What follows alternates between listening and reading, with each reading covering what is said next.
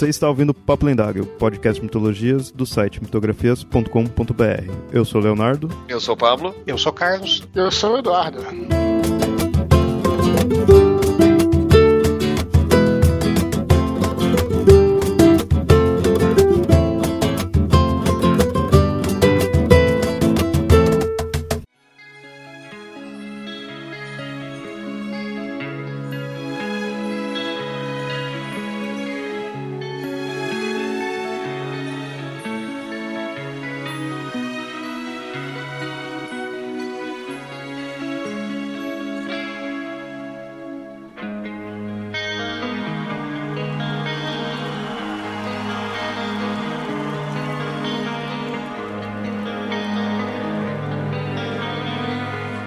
Coisa mais misericordiosa do mundo, acho eu, é a incapacidade da mente humana correlacionar tudo que ela contém. Vivemos numa plácida ilha de ignorância em meio a mares tenebrosos de infinidade, e não estávamos destinados a chegar tão longe.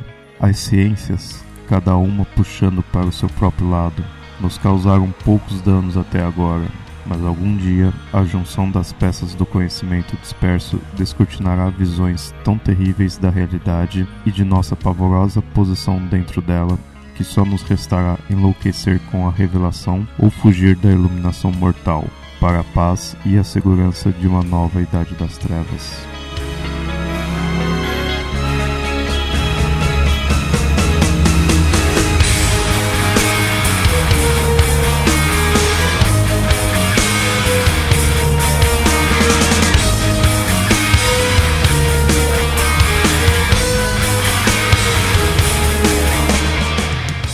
Bom, ouvintes, nesse episódio aqui do Papo Lendário, vamos falar aí da obra do Lovecraft, mais especificamente, na verdade, do universo que toda a obra dele acabou criando. Vamos mostrar os mitos, os monstros, as criaturas, tudo aí da, saiu da cabeça dele. E não só da cabeça dele, né? O Lovecraft acabou construindo tudo isso, não foi sozinho. Né? Para isso a gente tá aqui com dois convidados. Chamamos aí o Eduardo Spor e chamamos também o Carlos Orsi, que também já participou aqui do Papo Lendário. É isso aí, estou de volta. Antes de começar a falar em si da obra, já que a gente tá com dois convidados, eu gostaria que vocês apresentassem já a opinião que vocês têm da, da obra, né? Toda a obra do Lovecraft, do autor, assim, como vocês conheceram. Pode começar aí, Carlos. Obrigado. Vamos lá, como eu conheci o Lovecraft? Acho que eu conheci o Lovecraft comprando um livro da falecida, o que era, Francisco Alves, na, no terminal rodoviário Tietê, em São Paulo. Foi Nas Montanhas da Loucura, o primeiro que eu achei era uma capa preta, feia pra burro, aqueles livros de ficção científica da Francisco Alves, tinha umas capinhas meio deploráveis, mas o conteúdo compensava bastante. E é muito engraçado, porque quando eu li, eu já comecei a reconhecer coisas da mitologia dele, porque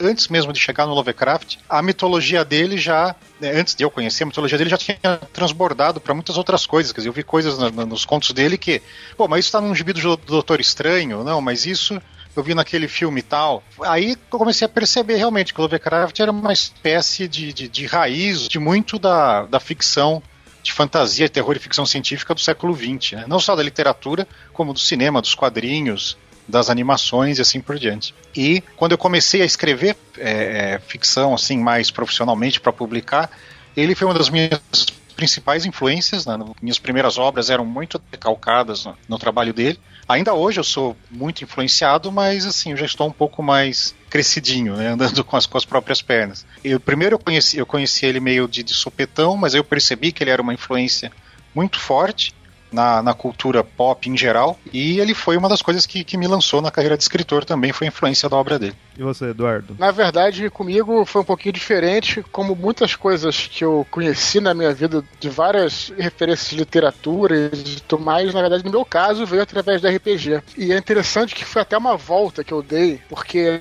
é, eu me lembro que a gente jogava, sempre jogou AD&D, né? Que é medieval. E aí, depois de um certo tempo, a gente começou a jogar um RPG que era uma, era uma caixa do Ravenloft, que era, era, era um setting que se passava na Europa durante a Era Vitoriana. Chamava-se Mask of Red Death, um jogo de horror gótico, que era bem aquele estilo Drácula e tudo mais, Edgar Allan Poe e tal. E como era o estilo de Edgar Allan Poe, eu comecei a procurar as obras do Poe primeiro, é, comecei a ficar fascinado pelos contos do Edgar Allan Poe, e como era adolescente, adolescente é sempre 8 e 80, e 80, né?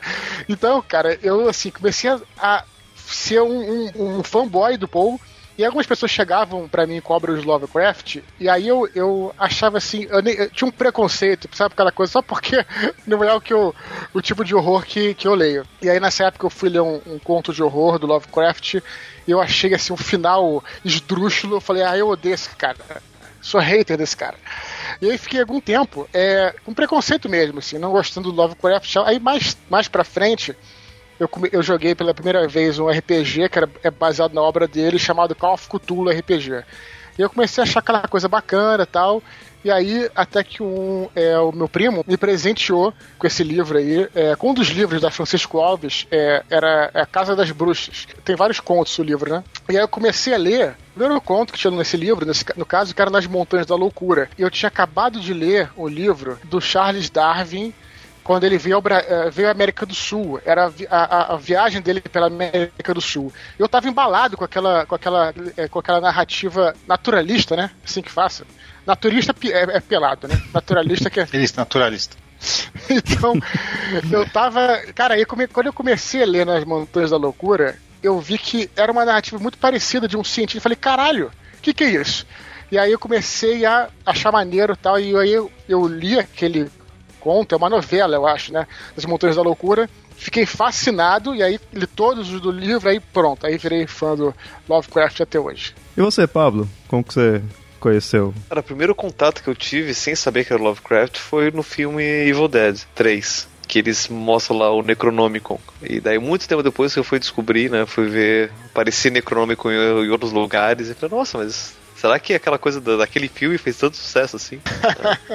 e depois que eu fui, fui aos poucos ouvindo aqui, ouvindo ali também, eu conheci o, o, o terror do, do Edgar Allan Poe. Joguei também uh, o Massacre of the Red Death. A leitura mesmo do, do, do, do, Lovecraft foi, foi, bem, foi bem recente, né? Agora com os adventos dos livros digitais que eu consegui ter acesso à obra. Né? Na Amazon tem, inclusive, algumas versões gratuitas do, de alguns contos, uma, uma seleção de contos que já tem em domínio público. Mas foi assim, né? Contatos indiretos, na verdade. Né? E aí depois que você vai ver que, que muito do que você já ouviu falar de outras fontes, tudo recai na, na obra do Lovecraft. É, o, o meu primeiro contato, agora que o Pablo falou do Evil Dead, eu tô lembrando, acho que talvez tenha sido também dessa mesma forma, né?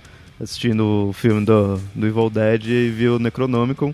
E de fato também, mesma coisa. No, na época, a primeira vez que eu assisti eu não tinha noção, nem sabia que existia. Mas aí depois disso, o contato mesmo já conhecendo, já, já para conhecer o universo, foi também com o RPG. Call of Cthulhu, que se me engano, acho que é da Chaosium. Tive o livro, nunca joguei, infelizmente, não tive oportunidade de jogar, mas eu tinha o livro aí além. Eu fui fascinando assim pela ideia de que ia contrário a muito conceito clássico de RPG de você ir lá enfrentar um monstro, né? O do, do Call of Cthulhu você tinha que fugir, você tinha que tentar ficar ainda com a sua sanidade, né? Tentar sobreviver. Isso que eu achei muito legal. Essa ideia desse perigo que está muito além da nossa capacidade. E aí eu conheci pelo RPG, fui pesquisando, fui vendo que, de fato, como que o Lovecraft influenciou muito outras obras. E aí já fui logo atrás do, dos livros. E aí, de fato, eu também tenho um aqui da Francisco Alves. Peguei no Macebo, então tá até caindo aos pedaços aqui, mas era é o do Sussurro nas Trevas. E como o Carlos falou, as capas era lamentável. Não, se joga um livro pela capa, não. o que eu tenho aqui do Sussurro das Trevas tem lagostas voando, né? não, não blasfema, não blasfema. não, não é lagosta, não. E a capa é amarela, né? O que é pior ainda. Amarelo pus. É, boa, de, boa definição, bem, show, bem Lovecraftiana a tua definição. Mas deixa eu falar uma coisa rapidinha sobre, sobre RPG aí. É só um parênteses é, rapidíssimo, porque você, enfim, quem escuta a gente talvez possa curtir RPG. Uma coisa interessante do Call of Cthulhu é que você conhece o D&D ou a D&D, que são campanhas longas. O cara passa, fica de primeiro ao vigésimo nível, né? Passa cinco anos jogando e tal. E o bacana do Call of Cthulhu é justamente o contrário. Quando você faz uma campanha longa de Call of Cthulhu, pelo menos na minha opinião, não é uma coisa tão bacana. É, porque o cara, porra, né, a não sei que você faça uma coisa em arquivo X, mas aí o legal é você fazer, por exemplo, a galera se reúne para jogar uma noite Call of Cthulhu, e aí você é só o que a gente chama de one shot. É só aquela aventura no final, o nego acaba louco ou morto, mas é como se fosse uma espécie de um conto de terror mesmo, né? Como se estivesse lendo um conto de terror que vai, enfim, acabar ali. Isso segue até um pouco a dinâmica do Lovecraft, porque na maioria dos contos dele, pelo menos nos contos associados aos mitos de Cthulhu, o nego não resiste muito não, cara. O cara acaba no hospício ou coisa pior, né? Então, é mais para ter essa, essa coisa. De, é até legal fazer uma aventura curta, né? No Call of Cthulhu. E é uma proposta diferente também. Bom, vamos já entrar na temática em si. A gente não vai aqui falar tanto assim do autor, né? Uma biografia, porque já tem vários podcasts aí que focaram mais nisso. Até a gente até recomenda aí, o próprio Nerdcast já falou sobre Lovecraft, o Desconstruindo, né, o podcast do Eduardo Spohr já falou também. Foi até um, um dos nossos programas mais baixados. Eu fiquei feliz em ver como é que tá popular, né?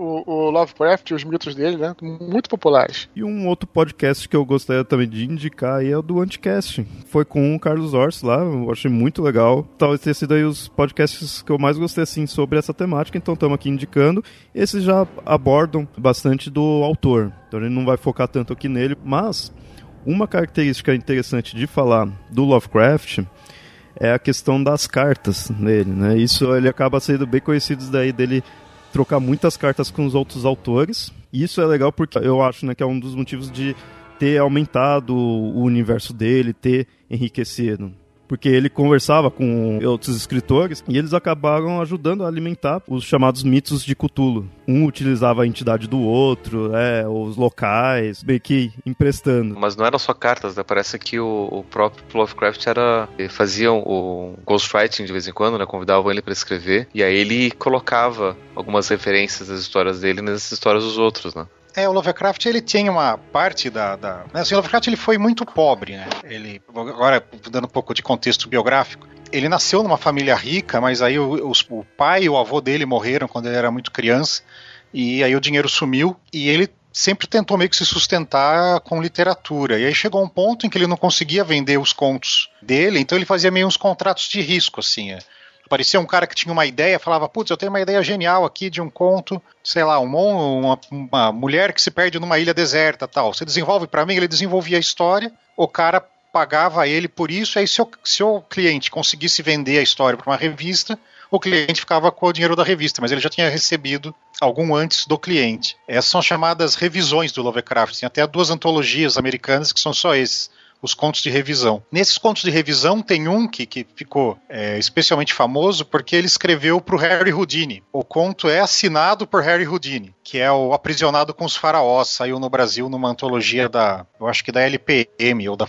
ou ainda da Francisco Alves. Mas uma coisa legal, o, que a gente estava falando, das cartas e tudo, é um aspecto interessante, a gente pode colocar dessa forma, talvez, que a obra do Lovecraft só entrou em domínio público, se eu não me engano, em 75, na década de 70. Mas muito antes disso, na verdade, quando ele era vivo ainda, posso dizer dessa forma, talvez eles desenvolveram, eles e esses autores todos, um primeiro, talvez, open source literário, que eles faziam um intercâmbio mesmo. Era legal, por exemplo, o cara escrever sobre o Necronomicon, é óbvio que o cara não vai roubar o texto do cara, mas ele poderia usar uma história com o Necronomicon. E aí, a partir daí, foi interessante, porque isso tornou a obra do Lovecraft viva. Ou seja, o cara via lá, sei lá, o Azatoth num outro conto. Falou, opa, peraí, então isso aí não é invenção do Lovecraft. Esse cara esse Azatoth deve existir alguma mitologia aí deixava nego maluco, entendeu? É claro que, por outro lado, é importante colocar também, nunca foi intenção do Lovecraft estabelecer que o que ele escrevia era verdade, nada disso. Mas ele tinha essa brincadeira aí que tornava o universo dele, por isso que a gente tá falando de mitos de Cthulhu, porque não é só o canônico dele, são coisas que se expandiram para outros autores, outra literatura, e hoje em dia está espalhado pela cultura pop porque ele teve essa atitude, né, de enfim, pode usar o que você quiser aí meu e pronto, faz o que você quiser. É, na verdade, né, essa história da, da mitologia de Cthulhu é uma coisa muito, muito controversa hoje em dia entre os críticos, o pessoal que analisa a obra do Lovecraft, porque surgiu, na verdade, um consenso nas últimas décadas que o Lovecraft não queria uma mitologia coisa nenhuma. É, essa ideia de sistematizar os mitos, de que não, então tem o, né, o Cthulhu é um elementar da água que veio da estrela não sei o que e entrou em guerra com é, Rastur, que tal, tal, tal. E, é, essa, essa, essa suposta, essa mitologia, esse cânone, por assim dizer, não era, pelo que se, se, se, sabe hoje em dia, pelo que se deduz, o que ele tinha em mente. Na verdade, ele estava fazendo, ele estava jogando nomes meio ao acaso, assim, chutando coisas, até por isso que tinha esse lance de emprestar dos outros. Quer dizer, não era. Eles não estavam assim fazendo um brainstorming para criar um universo compartilhado coerente. Eles ficavam puxando um do outro para tentar dar essa, essa, essa sensação de uma mitologia é, como são as mitologias do mundo real, né? Quer dizer, a gente vê a mitologia grega, você conhece uma versão dos Doze Trabalhos de Hércules, mas na verdade existem duas, três.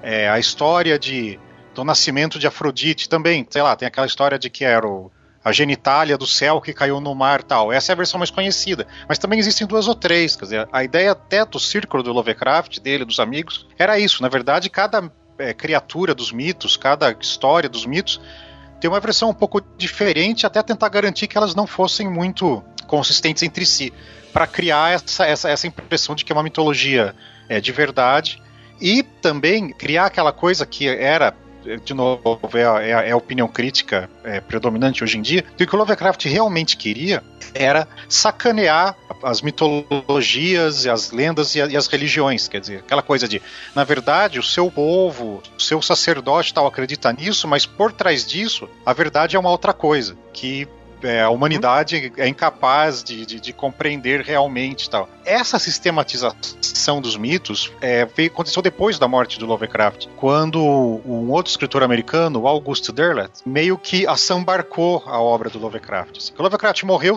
pra, sem herdeiros, praticamente. Acho que sem herdeiros mesmo. Ele tinha, acho que as tias dele já tinham morrido. Ele já estava divorciado, quer dizer, nem a mulher dele é, seria herdeira. Aí o, o, o Derleth meio que trucou na mesa, assim, falou: não, é meu, eu sou o, o, executor do patrimônio literário. E ele meio que começou a botar uma ordem militar na coisa, assim, tá? Você quer escrever com os mitos, então você tem que usar desse jeito, fazer dessa forma tal. E de lá para cá, o, o, o, avanço da crítica vem concluindo que isso foi uma enorme bobagem, porque o que, o que surgiu, na verdade, foi uma série de histórias, eu não diria ruins assim, mas assim, de uma qualidade meio caricatural que assim, é um cara vai no lugar X, lê um, um livro proibido, abre uma porta, ele vê um monstro, o monstro tem um nome que é só consoantes, ele fica louco e sai correndo. Quer dizer, essa mesma história é repetida um milhão de vezes por dezenas de, de, de autores diferentes. Mas curiosamente foi esse mito, sei lá, pasteurizado, sabe? Que foi o que acabou caindo na mais na cultura popular, né? O próprio Lovecraft ele dava uma zoada, assim. Você vê, por exemplo, os contos dele do, é, do, do Cultura Mitos, né? E você for pegar alguns contos dele é, de outro estilo, que é, a gente chama de Dream Circle, Circle, que é um pouco antes. Ele usa alguns personagens incomuns, mas tem um ruído, parece até um universo meio diferente, você fica meio, meio confuso se você for tentar fazer essa normatização. E outro aspecto interessante também, geralmente essas histórias eram escritas em primeira pessoa, então um personagem que via aquilo. Então quando ele via, se deparava com aquilo, ele descrevia e não necessariamente o que ele descre é, a descrição que ele fazia era correta, que o cara estava meio pirado já. Então isso é, também é outra coisa relevante para se falar, porque, por exemplo, é, sei lá, a descrição que você tem do Cthulhu é a descrição a partir do, de alguém que viu e deu sua versão sobre aquilo, entendeu? O, o Tolkien, por exemplo, né? Ele era um cara que tentou normatizar muito o universo dele e os fãs, enquanto ele era vivo, inclusive, ficavam questionando, para você escrever uma coisa aqui, agora esse personagem não existia naquilo que você escreveu, e o Tolkien tentava consertar, e o Lovecraft não. Ele, porra, se o cara, meu irmão, o personagem viu se ele tá maluco ou não tá, e você decide que você vai, que, que você vai fazer aí, né? E esse negócio da primeira pessoa também, né? Depois, com a, a esse, esse, esse desenvolvimento dos mitos numa indústria, também acabou virando um clichê que com o tempo acabou virando piada, né?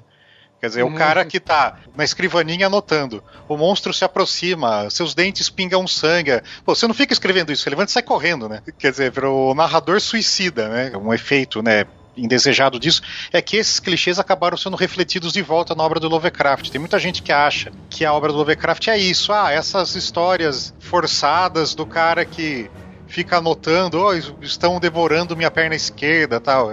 Mas não, né? Isso na verdade é o que veio depois. São, foram as, as, as apropriações, a, a a transformação da mitologia dele num, num, grande clichê coletivo, na verdade. Tem críticos que acham isso, que na verdade o, a popularidade dos mitos de Cthulhu foi um grande desserviço à reputação do Lovecraft. Que se não fosse esse monte de obras é, inspiradas ou imitadas do trabalho dele que, que surgiram ó, depois que ele morreu, ele já teria sido reconhecido como um uma figura importante da literatura americana muito antes disso. Tenho um argumento que, que vai a favor do que o, o Carlos acabou de dizer, porque, como eu falei, justamente por estar em domínio público, ou seja, mesmo assim, ok, os, o texto dele só virou domínio público na década de 50, mas desde muito tempo você pode usar os mitos, né? E cara, no cinema, o que já fizeram de cagada com a obra do Lovecraft não tá, não tá no gibi, não, cara. Não tá na revista Pulp, não, cara. Só um, um, um, adendo com relação a domínio público. Parte da obra dele tem domínio público, parte não tá. Que ele ele estava vivo e morre numa época de mudanças de lei de direitos autorais nos Estados Unidos, e daí você tem extensões nas, nas nas leis. Então, o que foi escrito antes de 1920, alguma coisa, está em domínio público. Que está escrito depois ainda não está. Olha, eu tenho a impressão, também, eu tô, tô citando de cabeça, que eu acho, mas eu acho que a obra do Lovecraft, assim, de próprio punho dele, as coisas que ele realmente escreveu. É, com o nome dele, não vendeu o copyright para terceiros tal, caiu em domínio público, se não me engano, na virada de 99 para 2000 ou pouco depois disso. Porque realmente começaram a surgir muitas edições da obra dele. Antes disso, a maior parte da obra dele era realmente era sambarcada pelo Arkham House, que é a editora que o, que o Derleth tinha, tinha criado. Mas eu, se eu não me engano, uh, mesmo esses copyrights que, reivindicados pelo Arkham House é, foram extintos. Eu, acho que na virada do século, alguma coisa assim. Tanto que começaram a surgir várias, várias obras dele, é, obras completas, até lançadas por outras editoras depois disso. O que Arkham House fez para se, se defender nessa história, que foi uma coisa muito esperta até, ela contratou um biógrafo de Lovecraft, West Joshi, e, eu, e ele montou uma, uma obra completa do Lovecraft, é, reconstituída a partir dos manuscritos originais tal. Porque aquela coisa, o cara vai publicando em Pulp, um editor corta um parágrafo aqui, outro corta outro ali. O Josh que ele realmente foi atrás das, das provas datilografadas originais, reconstituiu todos os contos o melhor que ele pôde e fez uma edição é, completa para Can House, que é a edição padrão até hoje em dia. E tem muita diferença, sabe dizer? Algumas coisas tem, se não me engano, principalmente os mais longos deles, nas Montanhas da Loucura e o Sombra Perdida no Tempo, que é aquele cara que a mente dele uhum. encarna no alienígena no passado e tal, diz que sofreram muitos cortes na edição. É, eu li, não sei aonde, eu posso estar errado, que esse Sombra Perdida no Tempo foi um inferno para publicar, né? Parece que foi pra uma revista, foi para outra e recusaram. Eu acho que essa, esse conto especial teve essa, essa coisa. É, ele acabou saindo, que foi até uma coisa interessante, que é, o Lovecraft ele publicou a maior parte da obra dele na Weird Tales. Tales. Isso. Uhum. Mas Sombra Perdida no Tempo saiu na Amazing Stories, né? Que na verdade era uma revista de ficção científica, não de terror. Porque ele não conseguia encaixar em outro lugar. E, e, se eu não me engano, acho que foi isso. A, a versão que saiu na Amazing Stories já estava bem picotada.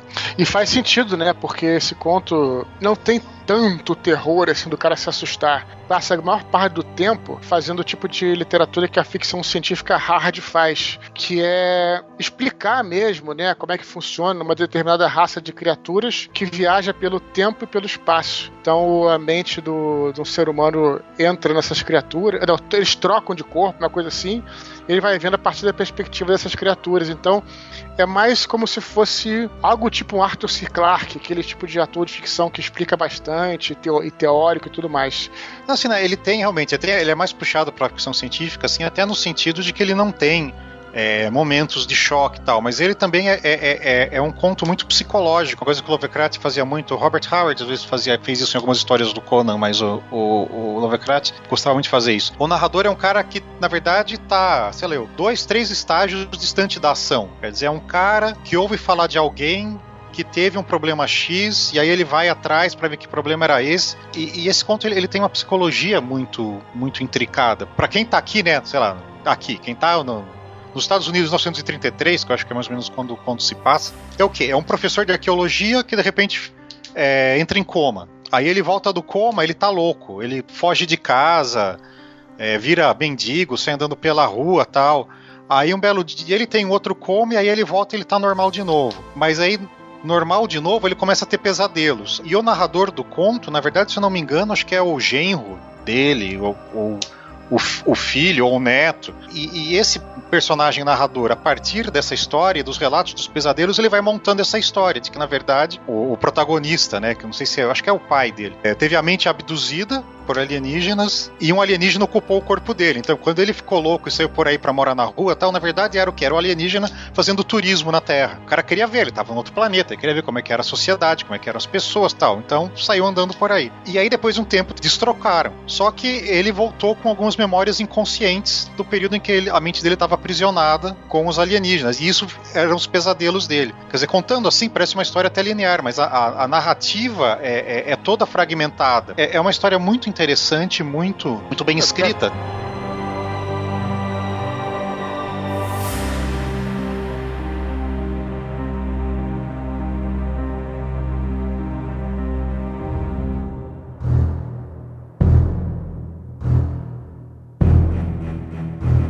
Voltando aqui na parte do, do Derleth, muita gente não gosta desse que ele fez de sistematizar. Eu entendo, né, o pessoal não gostar, mas para mim, pelo menos acaba ajudando na questão até de você ir atrás. Pesquisar, eu fico pensando se de repente não tivesse tido isso que o Derleth fez, no Lovecraft não ficaria mais restrito, de repente, no próprio Estados Unidos, ou ficaria não tão famoso, não sei, né? É, na verdade, a polêmica que. Polêmica não diria, assim, a, a divergência que existe é, tá, o Derleth fez o Lovecraft ficar um cara famoso, ficar famoso como o cara que inventou um monte de monstros de nome esquisito. O que os, os críticos dizem que se ele não tivesse feito isso, Lovecraft teria ficado, talvez não tão famoso, mas teria sido reconhecido como, sei lá, o grande é, nome da literatura gótica americana do início do século XX.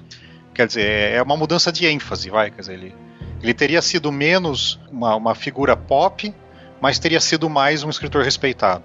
E no Lovecraft, você vê nas, nas obras dele, você vê vários elementos que você vai ver em outras adaptações. Atualmente, coisas que nem tem nada a ver, utiliza os nomes, né, de locais, dos monstros, dos itens, né, o Necronômico, como a gente falou do, do Evil Dead. E até com isso agora acho legal a gente entrar nesses nomes, né, nesses itens assim. Porque tem os monstros, tem as raças, mas até tipo, locais já são bem famosos, como por exemplo o, o Arkham, que muita gente deve ter conhecido primeiramente por causa dos quadrinhos, por causa da, das histórias do Batman, que é bem famoso, mas é criação dele. No universo do Lovecraft, o Arkham é uma cidade, não se limita a um asilo. É, é uma cidade mas... em, em Massachusetts ou de onde se passam, de onde partem muitas das histórias dele, né? A Universidade de Miskatonic, né, que é onde cuja biblioteca tem um exemplar do Necronomicon e da onde parte, por exemplo, a expedição Antártida, da, que vai dar nas montanhas na loucura, tal fica lá tal. Esse tipo de, de, geografia fictícia é um negócio que, que é comum até na literatura mainstream, né? O William Faulkner criou uma toda um, uma região do sul dos Estados Unidos que não existe para basear os romances dele, assim por diante. Só falar uma coisa em relação à universidade, essa cidade aí tudo, é que, é, como você falou que é fictícia, né? Mas a princípio ela parece muito baseada na própria cidadezinha dele. É, sem querer voltar aqui à biografia do Lovecraft, mas é inevitável, né? Ele morava numa pequena cidade chamada Providence. E tem uma universidade lá, até famosa. É, no começo até achei que não fosse tanto, mas é, depois eu vi que era bastante famosa, que é a Brown University.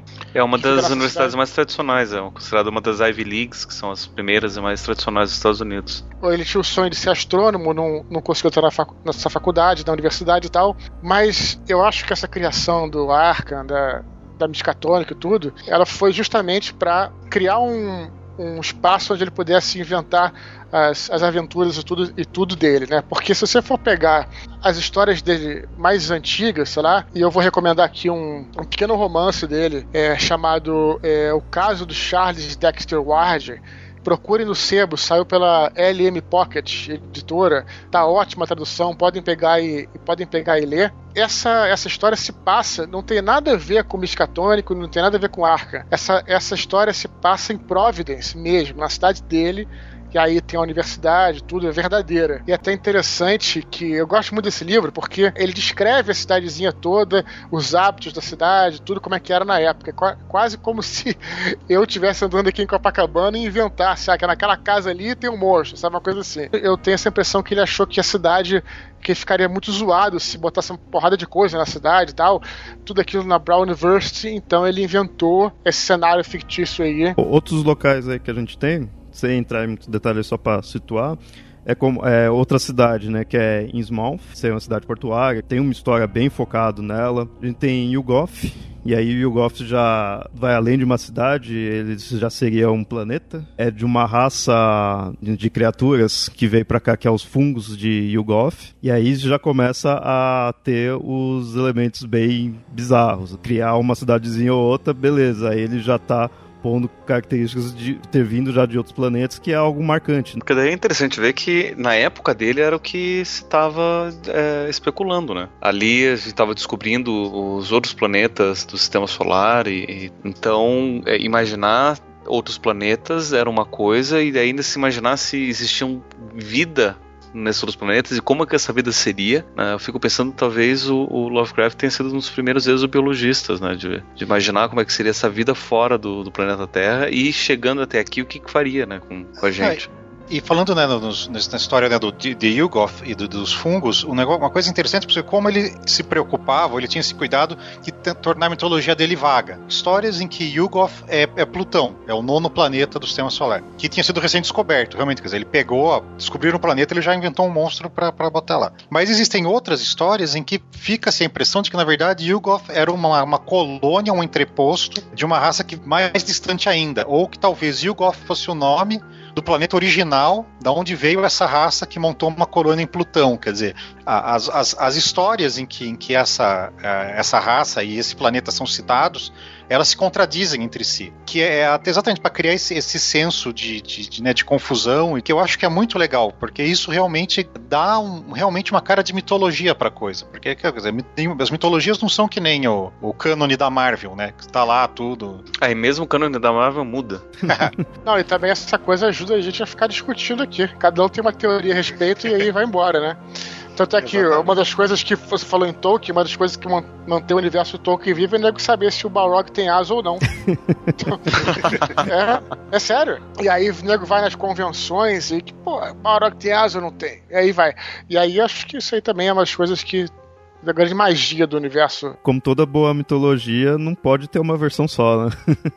é bem assim. É, é uma das coisas que foi um grande chan do Lovecraft. É difícil a gente falar que ele foi o primeiro, porque sempre vai vir um cara falando, não, o primeiro cara, em 1600 e pouco, teve um maluco na Bolonha que escreveu, então não dava. Mas assim, de ser um cara que você tinha o horror, o terror, e você tinha ficção científica. As duas coisas não se misturavam muito antes disso. Você tinha, por exemplo, ficção científica, você tem lá, no século XIX, H.G. Wells, mas é um outro tipo de história. Na medida que você pega é, uma raça, e tem nada a ver com magia, por exemplo, vamos colocar assim. Na medida que você pega uma raça alienígena, mas que também está relacionada com cultos, com ocultismo, com horror, que coisa, que coisa nova, que coisa diferente.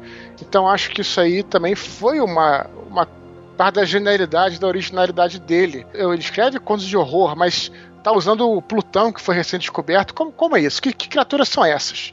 Só não esqueça do, da, do Frankenstein, que era ficção científica e horror também. Não, com certeza, mas é, é, alien, alienígena, né? Assim, é claro ah, que, que eu falei, se você for pegar, né? Se você for pegar, você pode encontrar uma obra lá, na Idade Média faz isso, mas enfim, eu acho que essa coisa do alienígena, seres do espaço, entendeu? Coisa da é. astronomia que foi muito usada. É, uma coisa que o Lovecraft é pioneiro, isso, assim, tem até uns trabalhos de, de, de antropologia que, que levantam isso, dos deuses astronautas que o History Channel faz, tal, o Von Daniken. É, tem um, teve um antropólogo americano que puxou essa meada. Mas de onde vem essa ideia? O ponto zero dessa ideia é a obra do Lovecraft. Talvez não só a obra dele, quer dizer, tinha um pouco da, da, da teosofia, que foi uma, uma filosofia mística, que tinha alguma coisa assim sobre os mestres de outros planetas tal, mas era tudo muito vago e, e, e, com ênfase no lado místico, não no lado astronômico. Mas essa coisa, né, de que é, é o, o que o ser humano interpreta como deuses e demônios, na verdade, são habitantes racionais de outros mundos ou de outras dimensões tal. É, é, o Lovecraft é meio que o ponto zero dessa ideia. É, o que, aliás, já, já, já, já seria um, um grande mérito. Né? O cara colocou um. Se fosse um mito novo no, no mundo. Bom, outro local aqui interessante que tem é a cidade de Rilia. Acho que seria essa a pronúncia. É, as pronúncias do, do Lovecraft é, é, muito estranho. Mas essa cidade, ela tá fundada lá no Pacífico no Sul. E seria onde o Cthulhu tá ali dormindo. Né? Que até no Call of Cthulhu aparece. O que eu acho legal do, dessa cidade é a, a forma como ele apresenta de ser extremamente bizarro. Né, a arquitetura ali é, seria bizarra. Uma, uma, discussão que os críticos da obra, que discutem a obra do Lovecraft têm até hoje é, é, e que está envolvido nisso é a questão do provincianismo. Né? Você pegar o horror do Lovecraft, ele é um horror meio provinciano, que é até no, o famoso primeiro parágrafo do conto chamado de Cthulhu, aquela coisa, né? A maior bênção da humanidade é não saber tudo o que há para saber. É, temos sorte de estarmos cercados por ignorância, porque se a gente soubesse a verdade ficaríamos todos loucos, tal.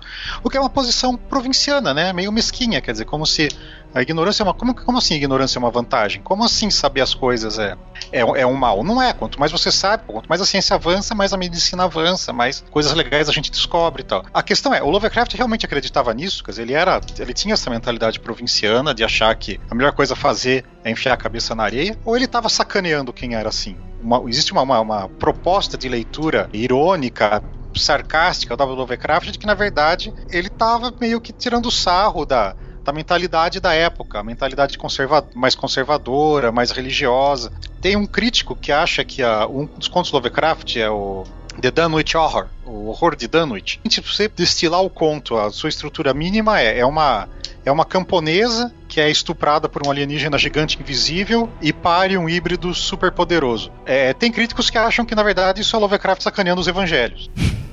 que é uma possibilidade. Interessante falar isso do Dunwich, que é também né, uma, uma cidade que ele criou, e eu, esse conto eu acho legal que eu, eu vejo um quê de demoníaco no que ele põe na ideia do. Acho que até aparece o Necronomicon. E tem um, um que meio de invocação ali, do cara mexer com a parte de bruxaria. Sim, é verdade. Você tem que considerar aqui onde é que ele morava, né? Ele morava no, lá no norte dos Estados Unidos. Cara, mil, é, 1800 e 89, 890 que ele nasceu, só para você pensar que há 100 anos atrás, mais ou menos, em Salem, que era ali do lado, estava tendo a caça às bruxas. Então você vê que a visão dessa galera da magia, da bruxaria, era algo horroroso. Então faz todo sentido ele tratar a coisa dessa forma, né?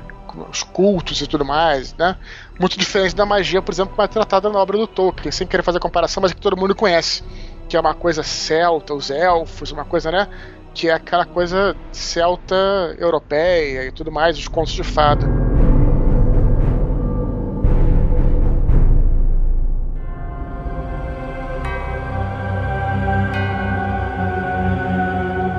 Os antigos foram, os antigos são e os antigos serão. Não nos espaços que conhecemos, mas entre eles, caminham serenos e primitivos, sem dimensões e invisíveis para nós. Yog Shotot conhece o portal. Yog Shotot é o portal. Yog Shotot é a chave e o guardião do portal. Passado, presente e futuro, todos são um em Yog Shotot.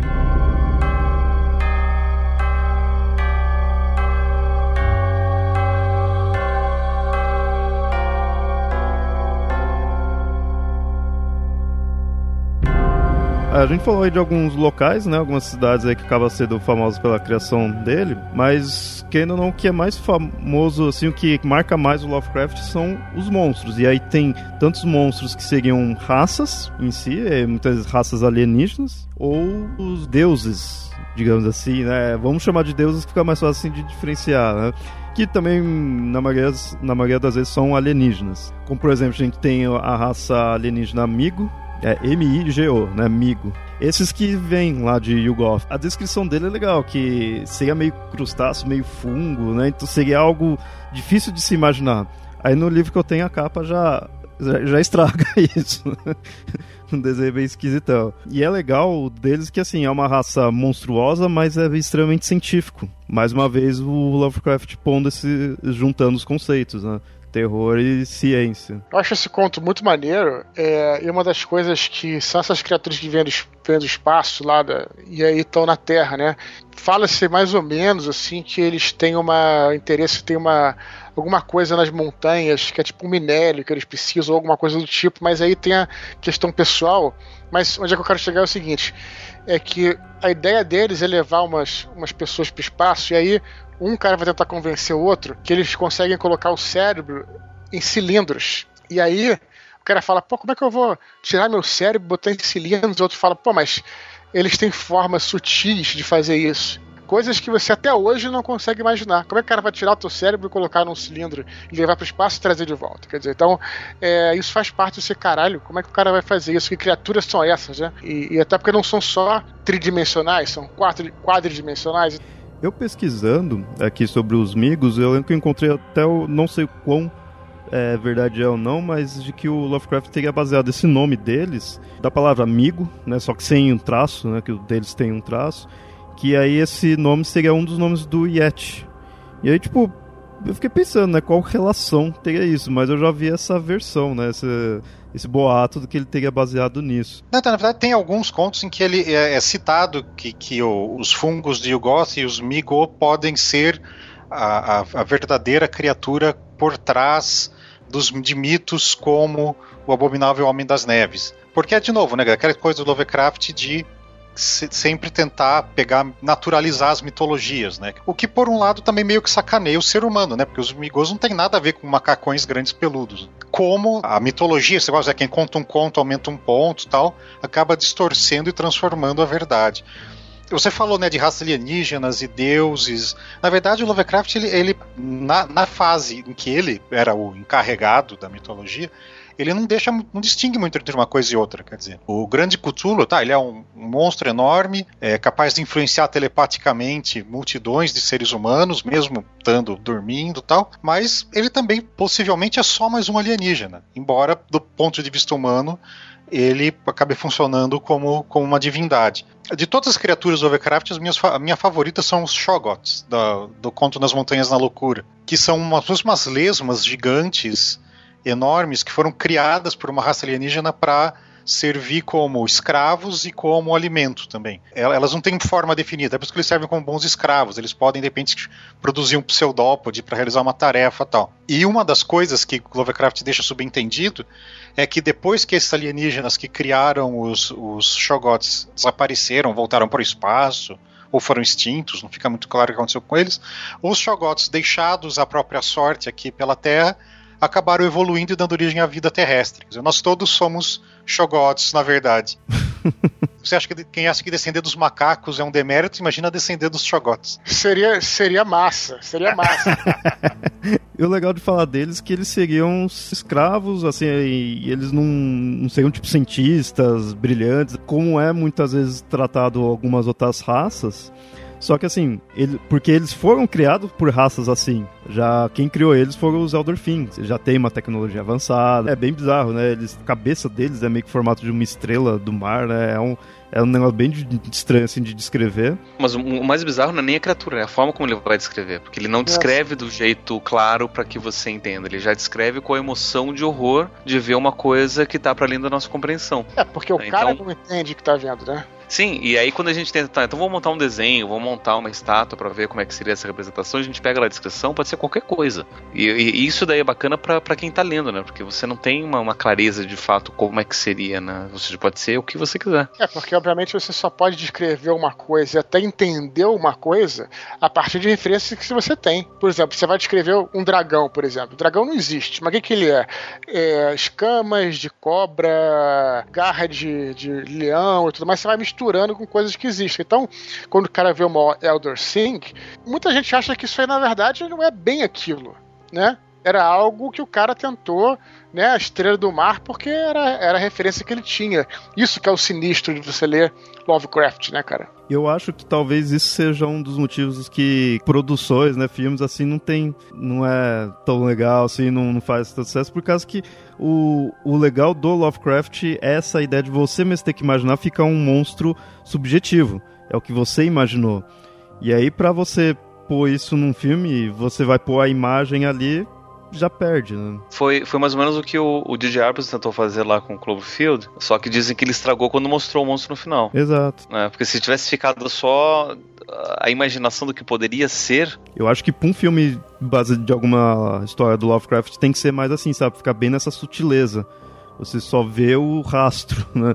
Não, não mostrar mesmo em si para ainda brincar com a imaginação da pessoa. Agora, só para só pra fazer uma teoria da conspiração aqui, já que surge esse assunto rapidamente, é, essa coisa, né, quando começou a ter o, o Cloverfield, o nego falou que era uma coisa baseada no Cthulhu, despertar de Cthulhu e tudo mais, e há quem diga que essa era a ideia dele pro final do Lost. Aí fudeu, né?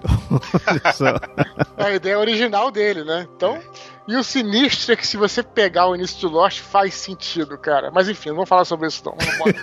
um dos criaturas que eu que mais gosto, na verdade é um dos contos que eu mais gosto, chamado Sombra sobre Innsmouth. Tem essa cidade que você falou que é fictícia, Innsmouth, e nessa cidade tem uma espécie de culto secreto lá, onde é, existe um espécie de, de, cruzamento de humanos com umas criaturas que são meio peixes, né? Então são chamados de Deep Ones, ou sei lá como é que cada um chama os profundos, ou qualquer coisa assim. São criaturas que moram mesmo, né? Nas forças abissais e tudo mais. Mas o bacana desse conto, para mim, na verdade, é que é um dos poucos contos que trabalha muito no lado psicológico, então vai um cara de fora até a cidade para estudar uma coisa lá que eu acho que ele tá fazendo uma uma estudo de família e tudo mais, e ele já está meio perturbado. Então, é, as pessoas da cidade elas andam meio estranhas, meio mancas e falam de um jeito bizarro, tudo. Assim, até dá para você ler esse conto com uma leitura de que não, não são criaturas, é o cara que está perturbado. Isso é uma das coisas que eu acho mais foda, na minha opinião, na obra do Lovecraft. Tudo bem, nego tem a normalização toda que ele faz e já sabe que existe, beleza, esses bichos todos, mas eu gosto desses contos assim que é uma coisa assim meio Cornell, né? Quando você lê Bernard Cornell, não sabe se a magia existe ou não. Isso que é bacana, né? E tem alguns contos que te dá essa possibilidade de você pensar, não, o cara tá perturbado, né? Nada, nada disso tá acontecendo. Então esse conto aí é esses Deep Ones, né? Que são tipo uns bichos que depois até inspiraram um monstro aí que, da cultura popular que anda junto com Drácula, com o lobisomem, que é essa, o monstro marinho, né? E é legal você ter falado dos Deep Ones, que eles são estão ligados ao mar, né? São meio, meio peixe. E isso é uma comparação legal de se fazer com as mitologias mesmo, porque assim, os seres do Lovecraft são esquisitões. E quando você pega as, nas mitologias, principalmente a grega, os seres mais antigos, e muitas vezes até mais monstruosos, assim, estão relacionados ao mar também. Então passa a ser aquela ideia que quanto mais primitivo, mais relacionado ao mar e mais bizarro poderia ser. E no Lovecraft você tem essa ideia deles são seres antigos, são monstruosos e tem muita relação com o mar. Tem os Deep Ones, o, o Dagon né, tá relacionado ao mar, o próprio Cthulhu, se você for ver, ele tá ali dormindo, submerso ao mar. Né? Eu acho que para também passar aquela ideia de estar tá num local difícil acesso, né? Aí tá meio que tá aqui na Terra, mas tá perdido. Né? Pensando do ponto de vista literário, se eu quero colocar uma grande criatura escondida na Terra, no planeta Terra, eu vou ter que colocar num lugar onde ninguém foi. Você tem que pensar nisso, né? Ou você coloca no meio da Antártida, onde ninguém foi, ou você coloca no meio do oceano. Muito foda isso que o Pablo falou, porque é bastante reflexo da época. É, o ser humano sempre vai procurando áreas que são desconhecidas e lá colocar suas, né? Então, por exemplo, você você voltasse 50 anos, vamos dizer assim, você ainda tinha uma África inexplorada você ainda tinha, é, sei lá, é, os desertos da Arábia, então, grosso modo, inexplorados. Só que com o imperialismo, né? Cara, o mundo foi todo descoberto. Na década de 20, o telégrafo. Os caras passavam um telégrafo e chegava do outro lado do mundo. Telégrafo não, mas enfim. Vocês entenderam. E aí, de repente, qual é o único uhum. lugar do planeta? A África, né, já conhecia tudo.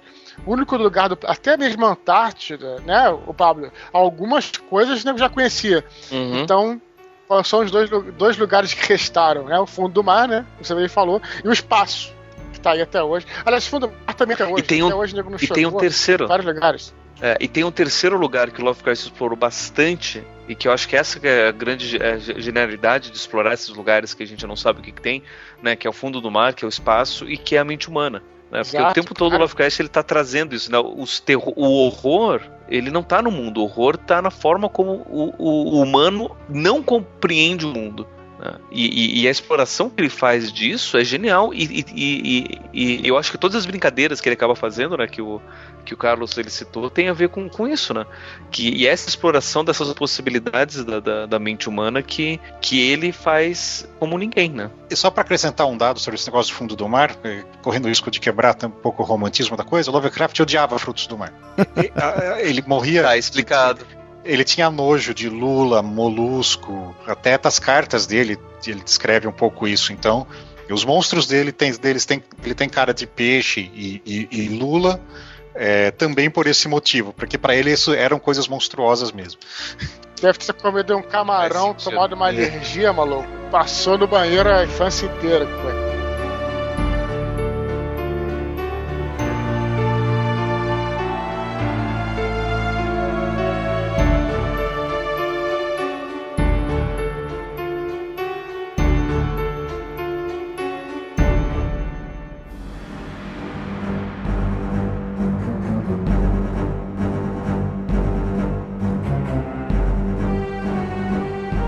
De fato a gente chega nos deuses e vamos chamar assim, né? Já que é é o papo lendário, que é de mitologia, vamos chamar de deuses mesmo, porque eles são fodões mesmo. E aí o mais famosão mesmo é o Cthulhu. Que é legal que ele é o mais famosão, mas em nenhum momento mostra que ele é o deus principal, é o, né, tipo, o regente, assim, nada. Ele acho que foi apenas o que ficou mais popular, que aí a gente até chama de mitos de Cthulhu. Eu, pessoalmente, eu gosto de chamar de mitos de Lovecraft ou mitologia Lovecraftiana, porque para embasar todo o, a criação dele, né? E até o que os outros autores colocaram. Mas o Cthulhu é o famosão. É, é o famosão e é engraçado, porque realmente ele só aparece de fato, nesse conto, né, o chamado de Cthulhu, é, tem algumas coisas que podem ser meio derivadas de Cthulhu, mas que aparecem nos, nas revisões, naqueles contos que o Lovecraft escrevia sob encomenda, né, meio mercenário para outros escritores. É, é, engraçado porque nesses contos ele fica contrabandeando coisas, né, da, da mitologia dele e tal, mas ele contrabandeia meio distorcido. Então, por exemplo, tem se não me engano, tem um desses contos de revisão em que descobrem no museu uma estátua de um deus chamado Tulu, T-U-L-U. E aí, pela descrição, meio que quem leu o chamado de Cthulhu meio que identifica. Mas esse conto do tal da estátua de Tulo pode ser lido independentemente. Eu acho assim que de divindades mesmo, tinha o, o Shub-Niggurath, né, que é o, o, bode da floresta com mil filhotes, Azathoth, né, que é o, o, grande caos no centro do universo, talvez seja a coisa mais próxima de uma divindade que, que tem. É, e no caso esses dois que foram citados são extremamente poderosos e bizarros. O Shub-Niggurath, no caso, acaba sendo relacionado a entidades de fertilidade, e com isso acaba se dizendo que ele gerou outras criaturas como Cthulhu e os outros monstros, né? No entanto, a forma dele é de uma massa de tentáculos e bocas. Bem bizarro, ao melhor estilo Lovecraft. e o Azatoth, por sua vez, é chamado de o Sultão Demoníaco. Ele seria uma massa morfa de caos que se encontra no centro do universo. Só que é dito que ele não teria inteligência, né? Ele seria até muitas vezes visto mais como um conceito, como um caos primordial do que uma entidade em si. E também dizem que as suas aparições em outros locais além do centro do universo, que é onde ele fica, está sempre relacionado a catástrofes, como a própria destruição do quinto planeta no nosso sistema solar, que é daí que se originou o atual cinturão de asteroides que a gente tem. Né?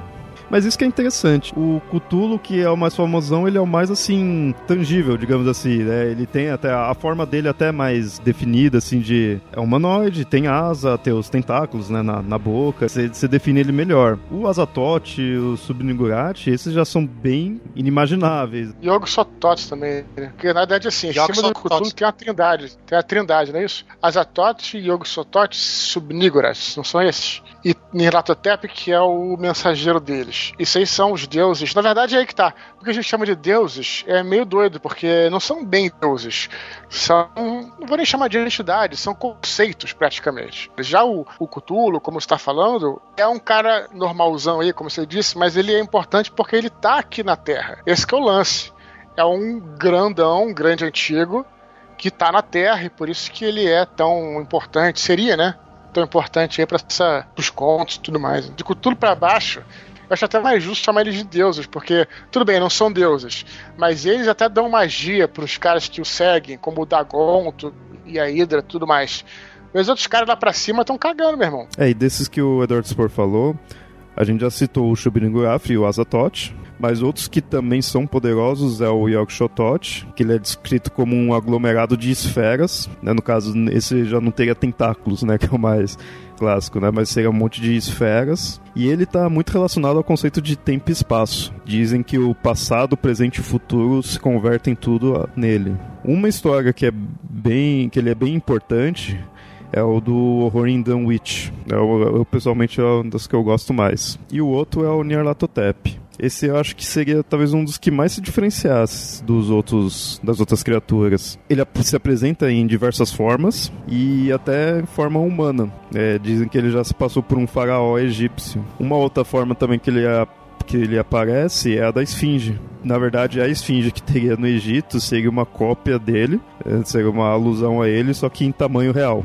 Ou seja, quando ele apareceu como esfinge, era gigantesco também.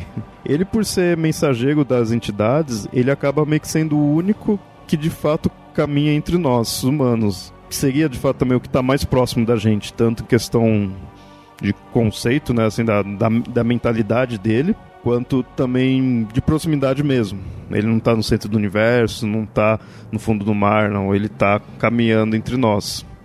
E aí com isso ele acaba sempre buscando seguidores para as entidades cósmicas. É que essas são sistematizações que sim que vêm do da época do Derleth e depois do, do, do Call of Cthulhu, né, do RPG que tem que sistematizar uhum. até para poder fazer, isso, né, isso. sistema de sistema de regras, tal mas que essa sistematização é original do Lovecraft, né? Ele meio que jogava os nomes e até se contradizia de um conto para o outro, tal. Eu acho que literariamente essa concepção original do Lovecraft deixa tudo meio solto, sem explicar direito quem é quem e até com um conto meio que contradizendo o outro, tal.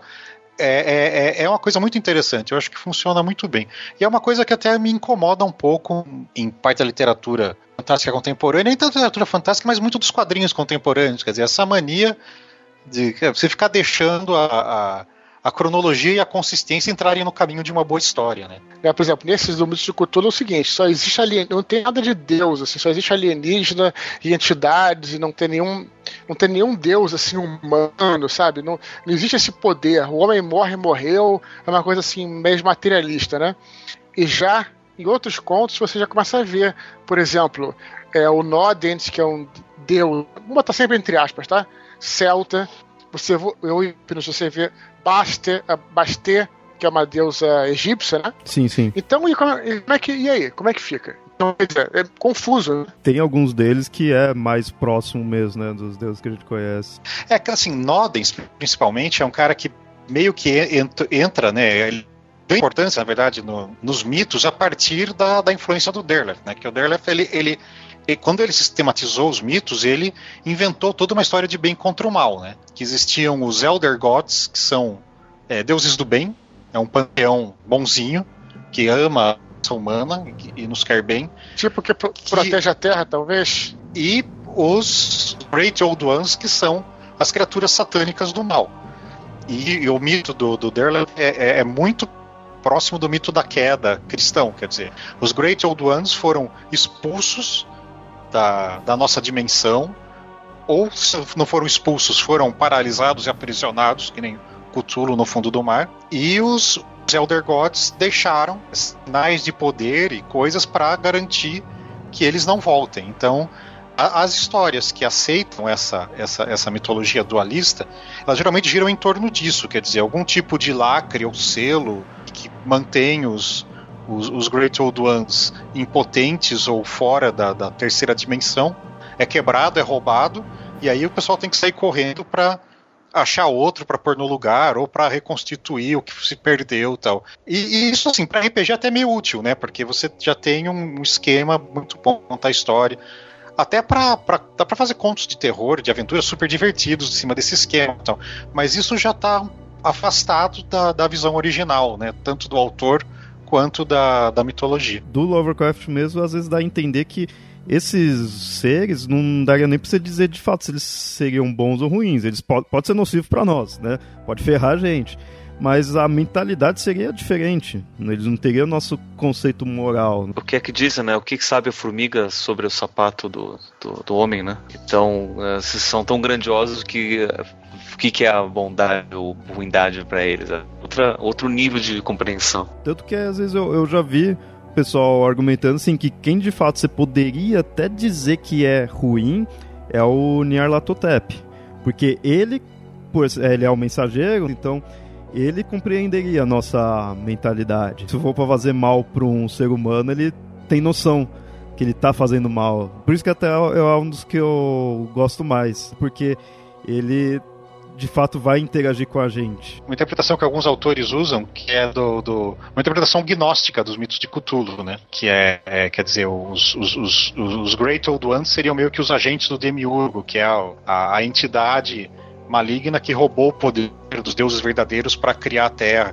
E até, misturando um pouco de mitologia mesopotâmica tal, é, também tem uma outra versão que são, são, divindades que se alimentam do sofrimento humano, por isso que a Terra é essa, esse mar de lágrimas tal.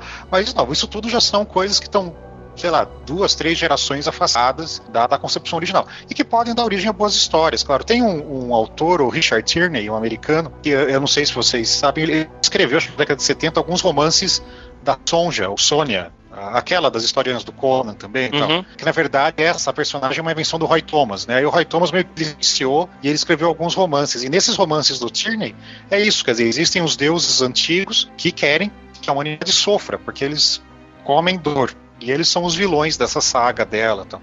Isso me lembra uma outra história de ficção científica também do, do Ron Hubbard, que deu base para ser toda essa mitologia. É, é tudo inspirado nessa ideia de que o, a base da nossa vida o sofrimento de raças alienígenas que vieram e incorporaram aqui nos, nos homens primitivos. Bom, é, fazendo uma analogia aqui com a parte já de deuses mesmo, né? Já que a gente ficou com essa ideia pensando, ah, é deuses ou não, são seres grandiosos de qualquer maneira. O Dagon é um que ele teria um pezinho assim na, na questão de divindade, porque esse de fato tem um deus né, na, digamos assim, nas mitologias reais, assim, um deus chamado Dagon, né, um deus semítico. Ele tem um conto chamado Dagon, né?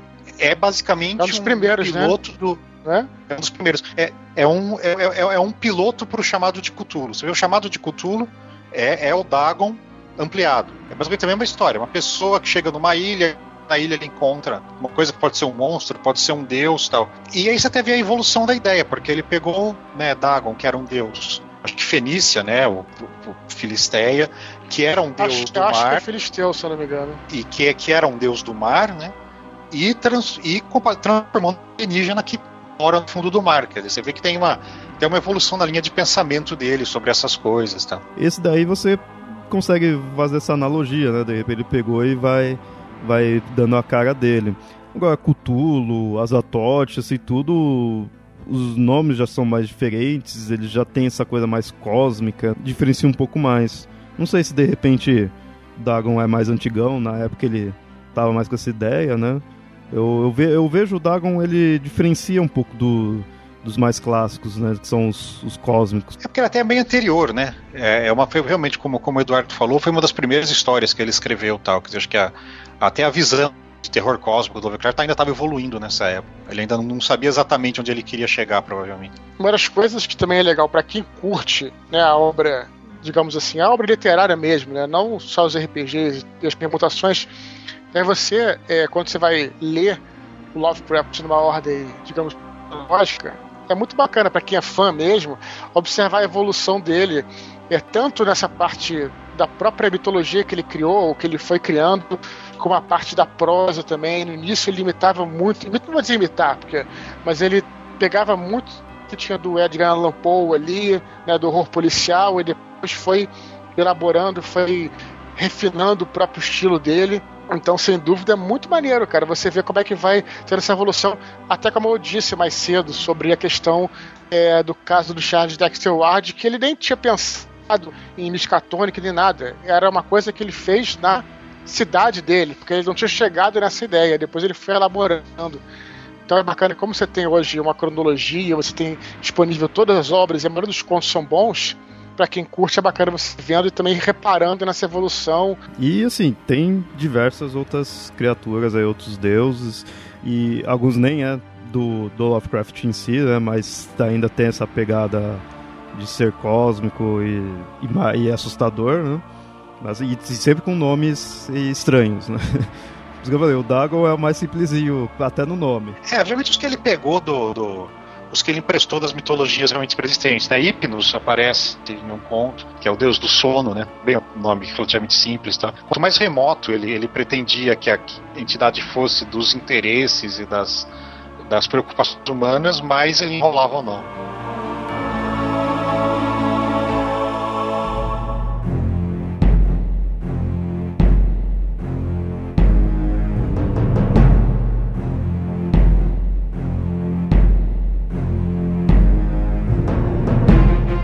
Sua loucura, muitas coisas são ditas. Ele pretendia ter visitado a fabulosa Irem, ou Cidade dos Pilares, e haver encontrado abaixo das ruínas uma inominável cidade deserta, os anais secretos de uma raça mais antiga que a humanidade. Ele era apenas um muçulmano não praticante. Adorava entidades desconhecidas, que ele chamava Yog Sothoth e Cthulhu.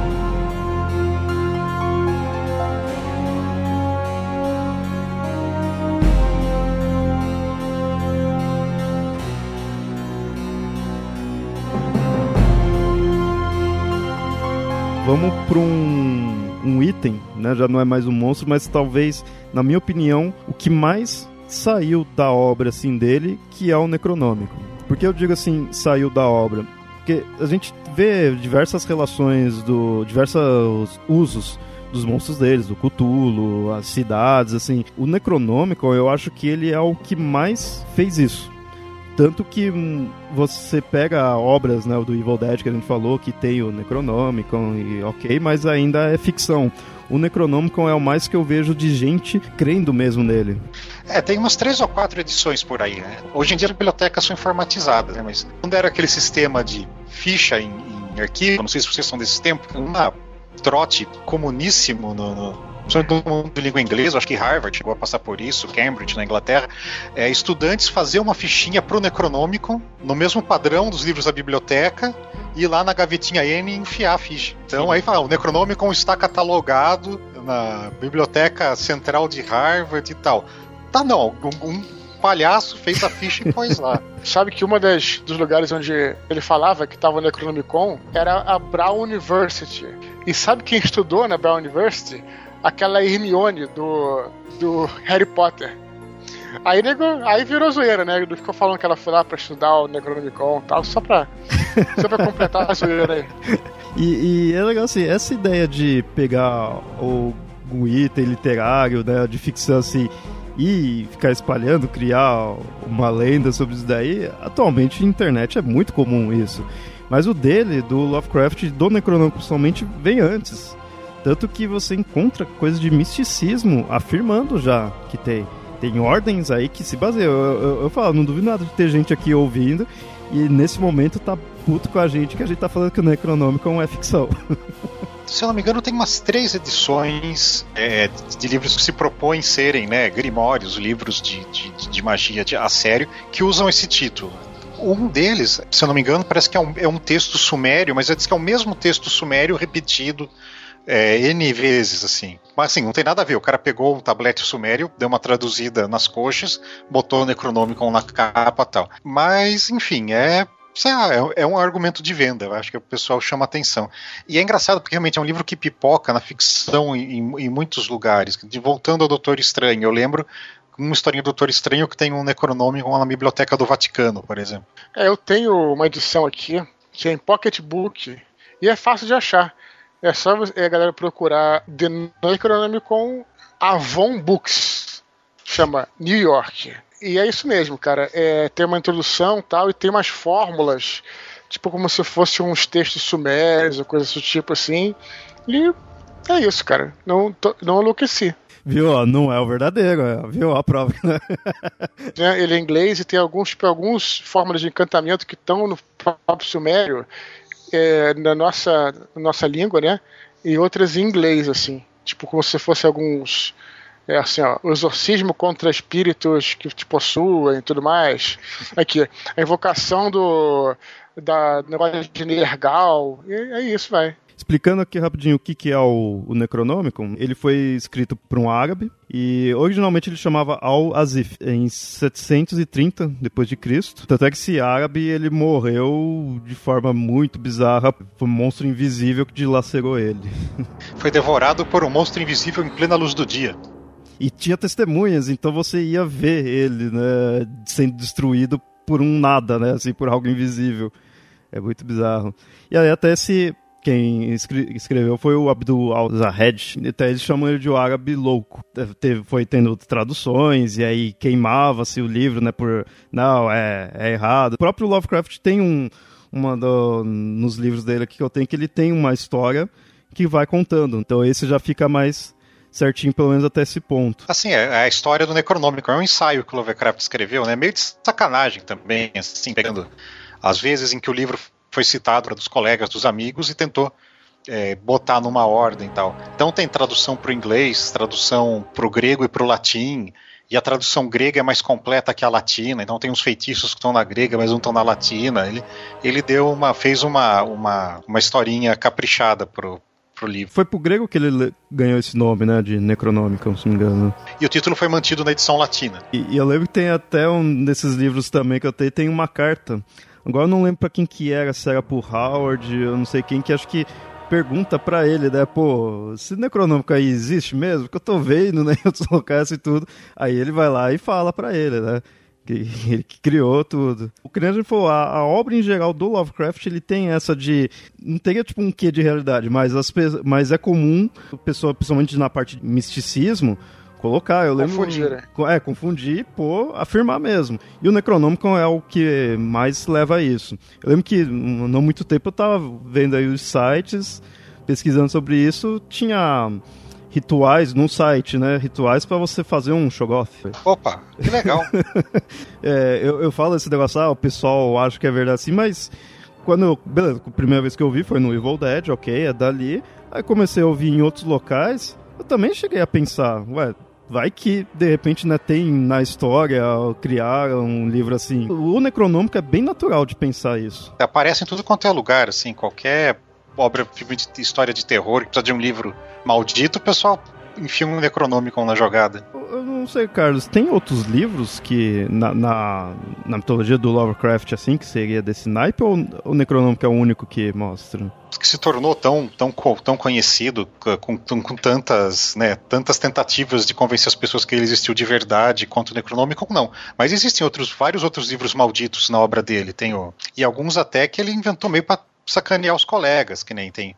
Tem um que chama The Vermes Mysteries, né, que seria o, o mistério do verme, que se eu não me engano é o autor é, é o Conde Derlete, que é que é Derlet só que escrito com, com, com fonética francesa, né? E tem, e, e tem vários outros, tem Vermes Mysteries, tem o, o Nausprech, agora vamos, vou tentar falar alemão, hein? o Nausprechlichen Kulten, que é Os Cultos Indizíveis, que é um livro que o Robert Howard inventou. As histórias de terror do Howard usam esse livro, que é que ele criou inspirado no Necronomicon e que depois o Lovecraft cita o Nausprechlichen Kulten em contos dele.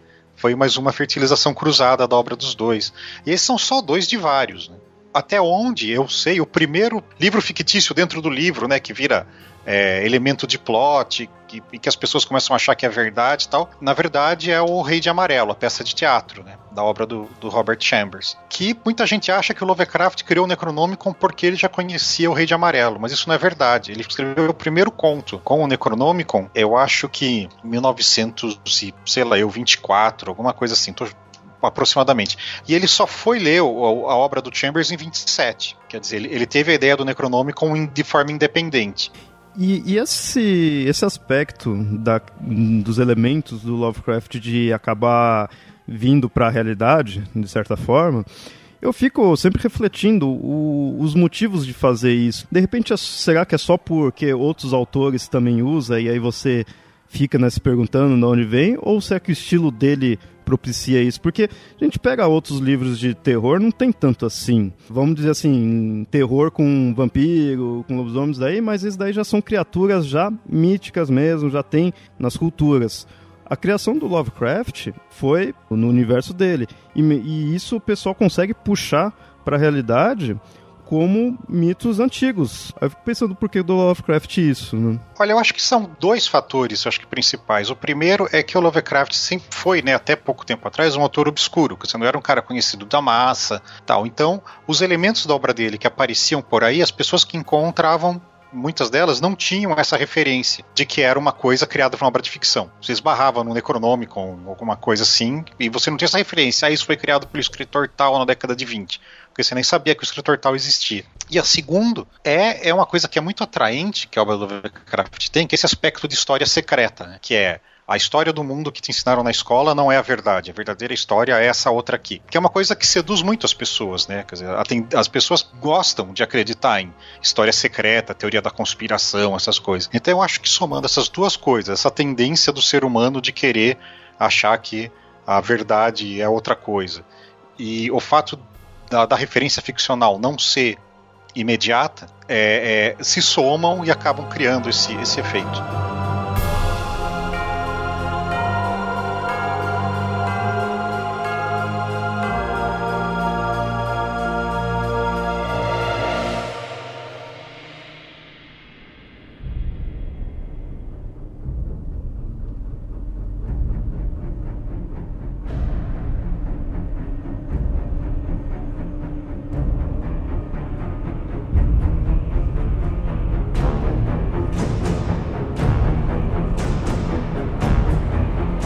Gente foi falando durante todo o episódio aí que o Lovecraft inspirou em parte a realidade, né, para quem acredita aí, mas também inspirou muitas é, produções de filme, TV, livros. A maioria um lixo, né?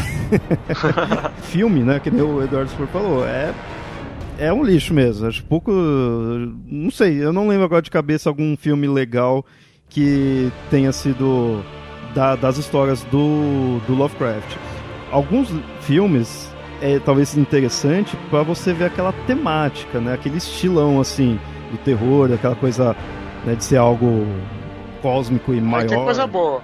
Né? Aí tem coisa boa. Mas, mas assim, você vê que pega o, o estilão. Agora, alguma história mesmo que foi pro, pro cinema, isso eu nunca lembro de nenhum que seja bom. Se o Del Toro tivesse continuado com o projeto dele, né? Quem sabe ele conseguia fazer, né? Ele queria fazer o das Montanhas da Loucura. No YouTube tem um monte de, de projeto de, de filme do, do Cthulhu. De tentativas. falar, Pablo.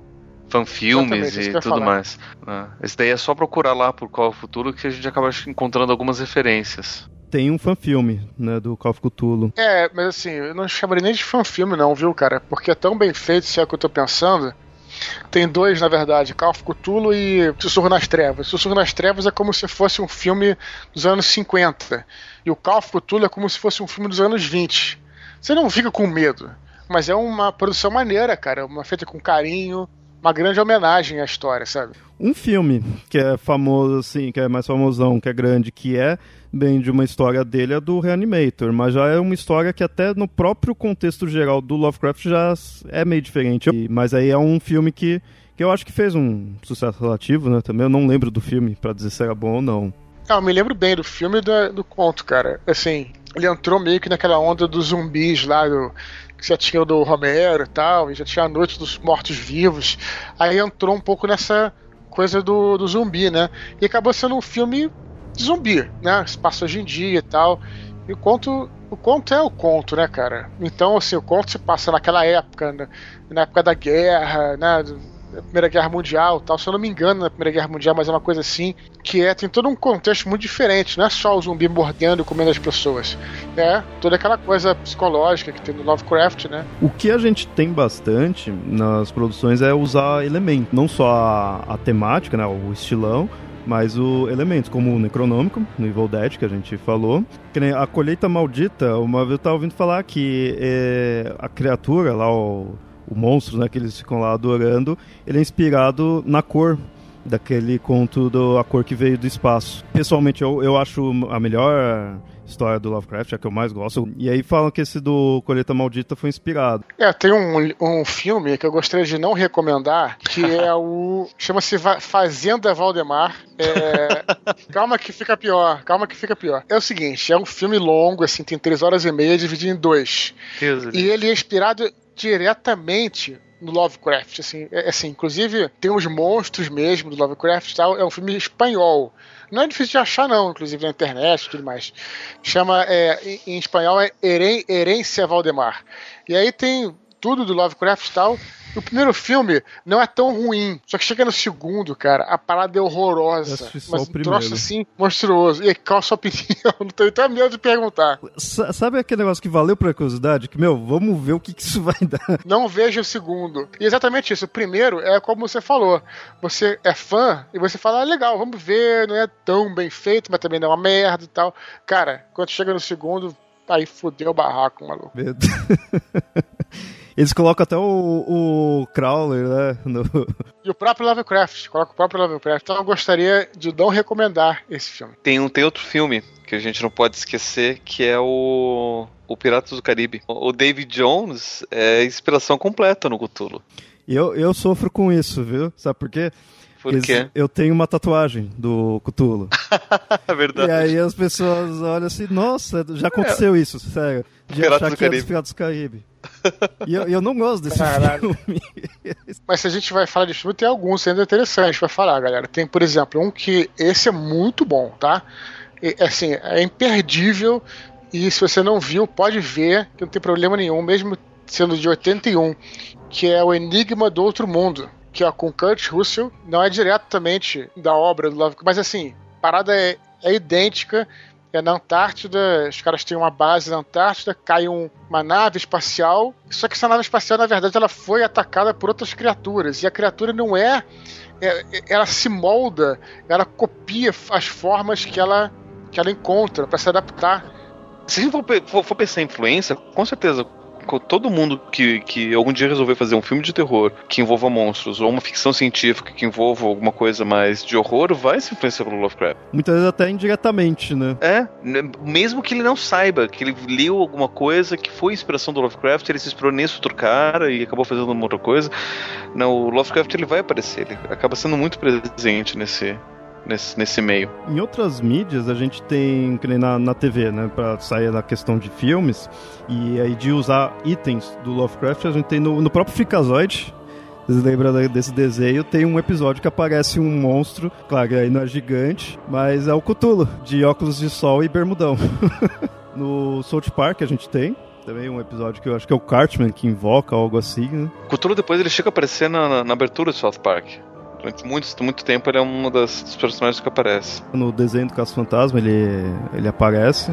O, e acho que é ele junto com o Necronômico. O próprio Caça Fantasma, rapidinho, na verdade é, é legal porque ele não tem influência direta do, do Cthulhu em si, nem nada. O próprio filme primeiro, mesmo conhecidão, é, no entanto, ele é, usa elementos que tem muito a ver a história do Caça Fantasma, que naquele prédio é, tinha um cara, um cultista que fez umas, uns rituais para trazer de volta umas criaturas, uns deuses babilônicos e começar o fim do mundo. Isso tem a ver com as coisas do Lovecraft, que também é influenciado pelas coisas do Crawler aí, daquela coisa toda do ocultismo e tudo mais. Sabe? É que fala que é caça-fantasmas, mas você vê que o estilão vai além de simplesmente o conceito de fantasma. O, aqui a gente no Papo Lendário sempre tem a menção é, obrigatória a Doctor Who, e de fato Doctor Who tem um personagem que foi inspirado num dos monstros do Lovecraft, que foi inspirado no Yorkshire Isso daí apareceu já na série Antigona, mas nessa série atual, quem assistiu, vocês lembrarem daquele episódio onde tinha a grande inteligência, que é aquele que criava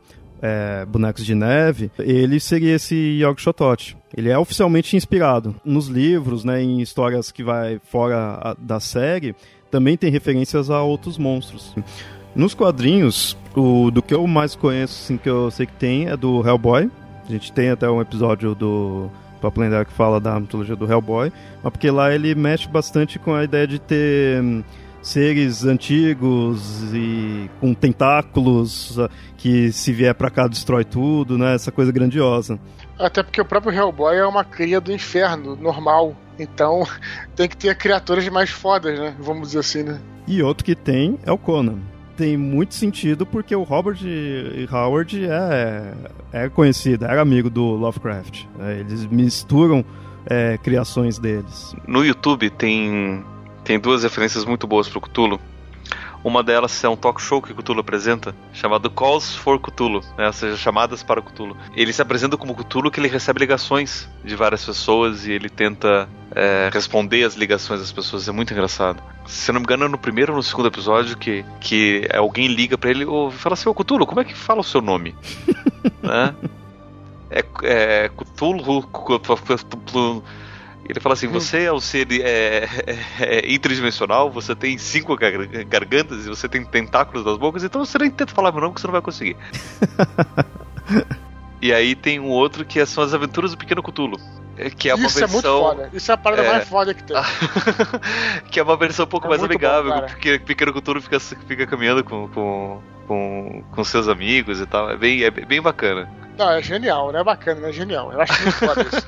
que é como se fosse uma. Como se fosse um. Um desenho animado, sei lá, de 4 minutos, 5 minutos e tal. Onde bota um cutulo fofinho e tal. E a narração, inclusive, é como uma mulher que narrasse desenho animado pra criança de tenra idade. Então, é um troço puta, muito engraçado, cara. É muito bom. Ele acordou, ele acordou com fome. O que ele faz? Ele come os seus seguidores, que adoram ser comidos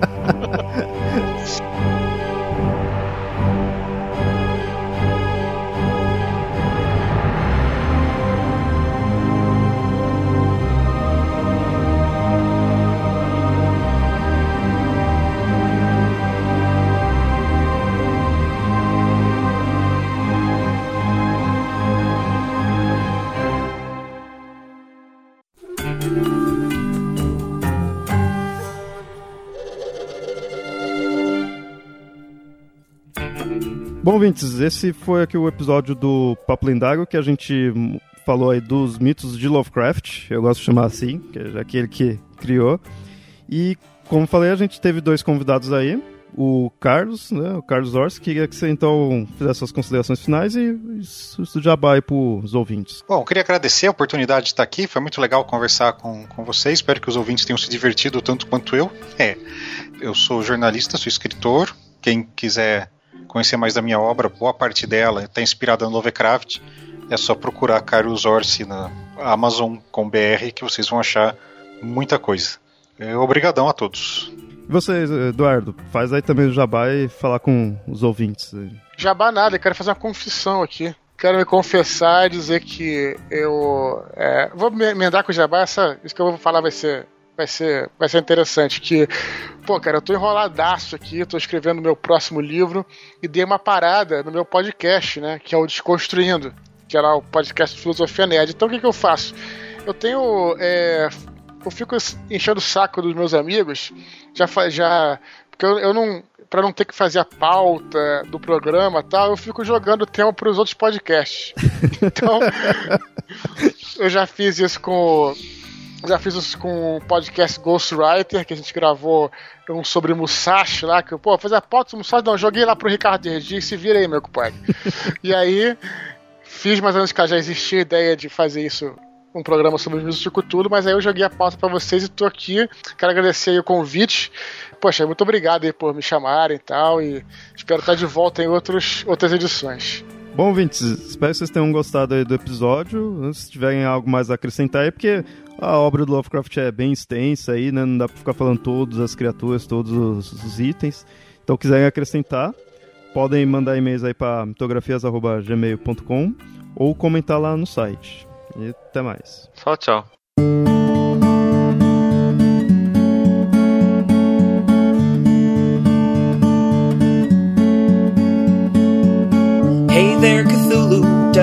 In your sunken city. You're a billion light years distant, and the stars look very pretty from relay. So close and yet so far away. E-A-E-A. Cthulhu Fatagan, or is that Cthulhu Fatine? I can never quite remember, cause I'm not in my right mind since I met you. No one corrupts the way you do, you know it's true.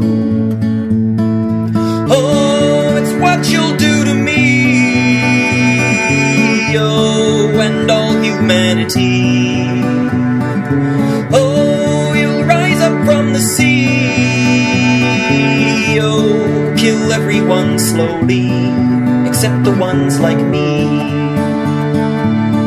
Hey there, I've been studying your gospel. The Necronomicon, it gives me nightmares, something awful where I see the death of all reality. It fills me with glee.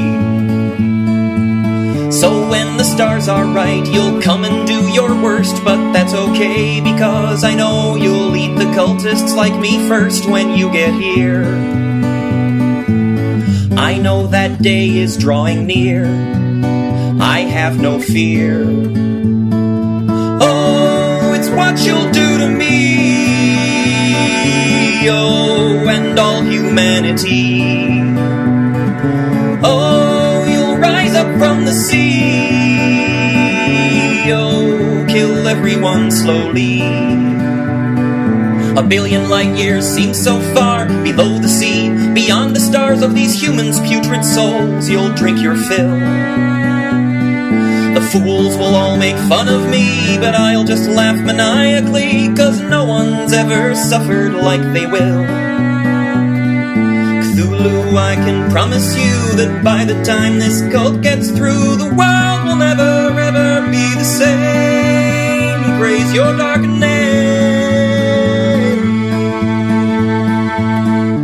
Fingli Magluna Cthulhu Rilye Wagnong Fatagan. Boy, that's really quite a mouthful. Can't quite cram it in my noggin, not today. I try to say it anyway. I feel my soul begin to fray. Still I await that fraptious day, Cthulhu Calais.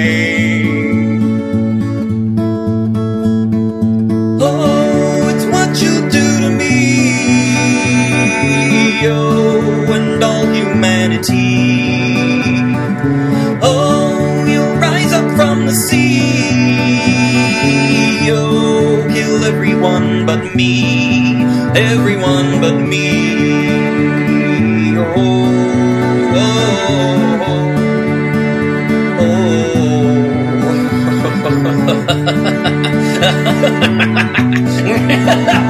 oh.